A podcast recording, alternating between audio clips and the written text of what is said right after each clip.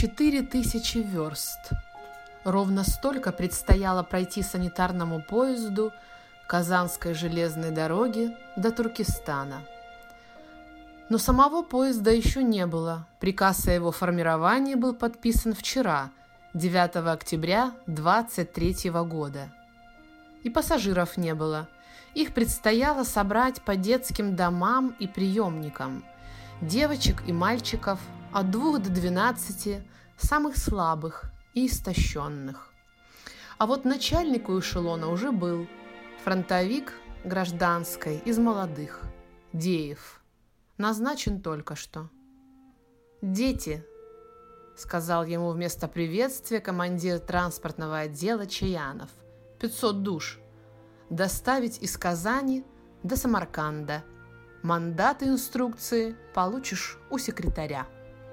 За годы в транспортном Деев сопровождал все, что могло передвигаться по рельсам. От реквизированного зерна и скота до китового жира в цистернах, присланного дружественной Норвегией голодающему по Волжью. Детей, однако, не приходилось. Когда выезжать? Хоть завтра соберешь состав и лети, Деев, птицей лети. Дети, они долго дороги не любят, скоро сам поймешь. Вот и весь разговор. Пара минут, не больше. Неясно лишь, что значило это странное, сам поймешь. Но раздумывать было некогда. Долгие раздумья для стариков. У них времени много. Ночное. В эфире подкаст Надежды Фиденко о литературе, текстах и вдохновении – я приветствую вас, дорогие слушатели подкаста «Ночное». Я Надежда Фиденко. Мы с вами давно не встречались, и я уже, признаться, соскучилась. И сегодняшнее небольшое аудио, сегодняшний выпуск, мне кажется, можно считать таким послесловием к 14-му Чеховскому книжному фестивалю. Это аудио, это интервью я записала с Гузель Яхиной – Сразу же после ее встречи э, со студентами и преподавателями Таганрогского института имени Чехова мы говорим о творчестве, о преодолении, пожалуй, непреодолимого и о ее новом романе «Эшелон на Самарканд». Итак, Гузель Яхина – Гузель, как вы думаете, для чего сейчас нужны книжные фестивали, которые проводятся в небольших городах? Ведь охват, он будет намного меньше, чем, скажем, большая книжная московская ярмарка и так далее. Поэтому для чего, как вы думаете? Для меня всегда очень интересно встречаться с, с разными читателями. И я вот здесь совершенно эгоистическую цель преследую, мне очень интересно послушать, о чем меня спросят. Мне интересно пообщаться о тексте. Я благодарна тем, кто уже прочитал, допустим, мой новый роман «Шел на Самарканд». Поэтому для меня, когда для автора это необыкновенно интересно, потому что всегда приходят разные люди на встречу, и общаться с ними — это бесценно. Но, конечно, я предположу, что для читателя точно так же интересно автора спросить про какие-то вещи. Поэтому мне кажется, что диалог — он очень э, важен и нужен, диалог между автором и читателем. И почему он должен проходить только в Москве и Петербурге? Наоборот, это здорово, что и разве Таганрог маленький город? Я вот не знала, что это маленький город. Мне казалось, что это вполне себе по европейским меркам хороший, э, крупный город. Есть ли отличие столичных читателей от провинциальных? Знаете, сегодня же была встреча все-таки больше со студентами. И это всегда немножко другой взгляд в том смысле, что это люди молодые, это люди, которые они, э, они родились уже совсем в новое время, они родились уже тогда, когда Советского Союза не было и в помине. И поэтому мне это очень интересно. Я очень хочу, чтобы мои книжки читали молодые люди. Но я понимаю также, насколько для них, для тех, кому сегодня лет по 20, вот такие в основном были сегодня же на, на встрече, как для них это все далеко. И как для них то, о чем я рассказываю, ну, это, в общем-то, события необыкновенно далекие. Они родились-то уже в третьем тысячелетии. А что такое Советский Союз? Ранние советские годы, годы, когда он основывался, для них это все-таки область мифа. И поэтому встреча со студентами, она, с одной стороны, очень интересна, а с другой стороны, все же предполагает такой разговор, ну, немножко более мифологизированный, что ли. Вот как-то так я бы сказала. Когда вы пишете, преследуете ли вы просветительские цели? То, о чем вы хотите рассказать? В романе «Дети мои» я рассказывала о немецком Поволжье. Тоже была цель действительно рассказать об этом мире, потому что это мир очень далекий от современного российского, от современного россиянина. В основном-то, если у человека нет такого, а, такой связи кровной с, с российскими немцами.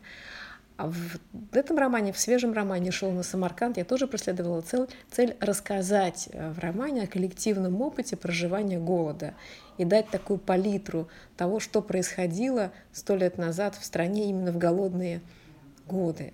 Вот, поэтому в романе, да, в романе такую цель я преследую. На встречах нет, пожалуй, на встречах мне просто хочется, ну, просто интересно, что это за люди, мне интересно, почему они пришли, повстречаться, их заставили преподаватели, или они все-таки сами пришли, потому что им интересно. Мне интересно, что интересно им, о чем они спрашивают. А, вот, поэтому здесь скорее дело взаимного интереса. Когда я готовилась к интервью, я читала критику на роман э, «Эшелон на Самарканд», и я прочла статью Галины Юзефович, которая назвала роман комфортным. Она употребила именно такой эпитет. Как вы относитесь к этому?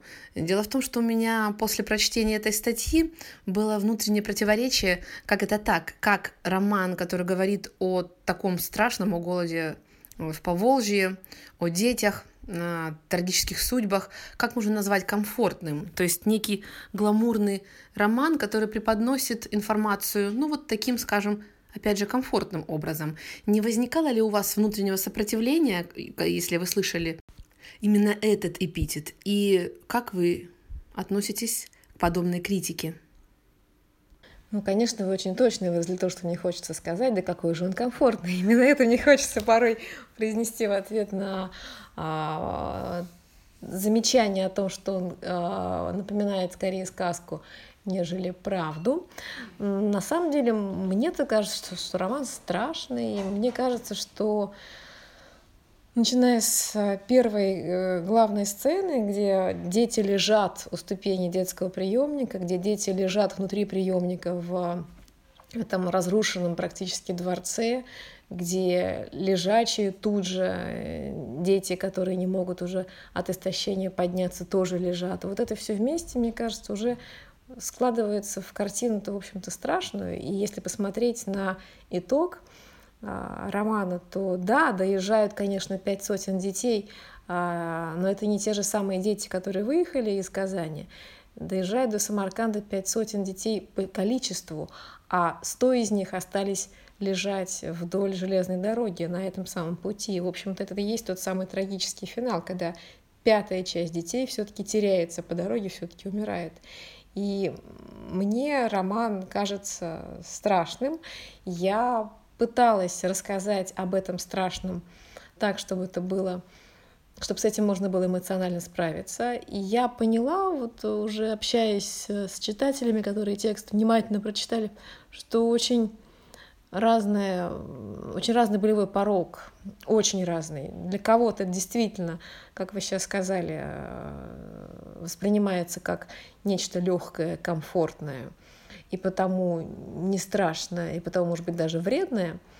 А есть те, и их очень много, для кого текст страшен, для кого текст порой невозможен, а, кто не может какие-то главы читать. Вот там есть, допустим, глава, в которой умирает мальчик. Эта глава показана изнутри детского сознания. Смерть мальчика по имени Сеня Чувашин, который, сражаясь с огромной вошью, с его постоянным кошмаром, в ходе этого погибает. И я вот уже несколько отзывов слышала о том, что эту главу люди не могут читать. То есть я поняла для себя, что, конечно, это восприятие боли, восприятие страшного, оно очень разное. И поэтому нельзя тут найти некую, а, некий порог универсальный для всех. А, порог будет разным. И я проложила этот порог, построила его там, где мне показалось это правильным сделать. В целом, повторю, мне книга кажется трагической, хотя по жанру она, конечно, приключенческая, и все конвенции приключенческого жанра в ней соблюдены, но вот в этой приключенческой обертке, вот в этих э, жанровых, э, в этой жанровой оболочке все раскрывается ну, для меня совершенно трагическое содержание. Когда я читала «Эшелон на Самарканд», у меня возникло невольное сравнение с другой книгой, э, полухудожественной, полупублицистической, которую написала Эдит Эгер, и которая стала бестселлером в прошлом году, э, в частности, в России, не только в России, которая называется «Выбор», книга «Выбор». Эм, девочка, которая совершенно чудесным способом спаслась от гибели после нахождения в Аушвице. Ее буквально а, вытащили из кучи трупов, и она каким-то образом нашла в себе силы жить, а, сменить место жительства, найти свой профессиональный путь и преодолеть. Она об этом, именно пишет об этом э, в книге «Выбор», рассказывая о ее знакомстве и сотрудничестве с Виктором Франклом, и работе с людьми а, с посттравматическим синдромом. И вот Эгер, на удивление, после такой страшной, в сущности, судьбы, после того, как прошло уже много лет, она говорит о том, что на самом деле все эти трагические события, гибель родителей, а, смена места жительства, преодоление этого страшного опыта и э, его принятие оно вовсе не трагично, а наоборот психотерапевтично и даже в чем-то позитивно, если можно употребить такой термин. То есть через смерть, через гибель, через э, страшное испытание и мучение все равно этот росток жизни проклюнулся. И после того, как я э, читала «Эшелона Самарканд», у меня возникли именно такие ассоциации, такие мысли, что через вот это страшное, то, о чем вы пишете, мы можем получить надежду. Я согласна. Вот здесь я, пожалуй, приведу другой пример. Книгу, о которой вы говорите, я не читала, но я приведу пример, наверное, известный многим. А, это пример, а, два примера на самом деле, два фильма, которые рассказывают о жизни подростка, мальчика на войне. Первый фильм — это фильм Элема Климова, называется «Иди и смотри». И фильм этот необыкновенно жесткий. Это фильм, в котором, ну, практически, можно сказать, воссоздана правда. Это фильм, в котором режиссер э, свои воспоминания детства изобразил, и изобразил настолько чудовищно, что смотреть фильм порой невозможно. И э, его невозможно смотреть без слез, начиная, я не помню, с какой минуты, но это фильм просто, вот я его называю такой выстрел в голову э, зрителю, особенно если, конечно, в кинотеатре. Я его смотрела на экране компьютера, но понимаю, что если бы я находилась при этом в темном кинозале, то эмоций было бы гораздо больше. И я уже не могу себе представить, с какими эмоциями люди выходили из залов. Его посмотрели многие миллионы людей в то время, когда он вышел. Так вот, это фильм о том, как чудовищна война, вот скажем так. Главный герой, мальчик, остается жив, но при этом впечатление э, и то чувство, с которым ты выходишь из э, кинозала, я думаю, что оно просто невыносимо. И я вот не знаю, хватит ли у меня сил когда-нибудь фильм пересмотреть, потому что слишком сильные эмоции он вызывает, чтобы как-то к нему возвращаться постоянно. Это для меня один полюс рассказа о страшном — это действительно рассказ о том, как страшна война, как она чудовищна, что война — это, собственно, и есть вот эти вот гниющие за окном родного дома трупы, по которым ползают мухи. Вот о чем фильм, об ужасе войны. И есть второй фильм, который находится для меня на таком личном другом совершенно полюсе, противоположном, хотя, казалось бы, рассказывает о похожую историю. Это фильм «Иваново детство» Андрея Тарковского.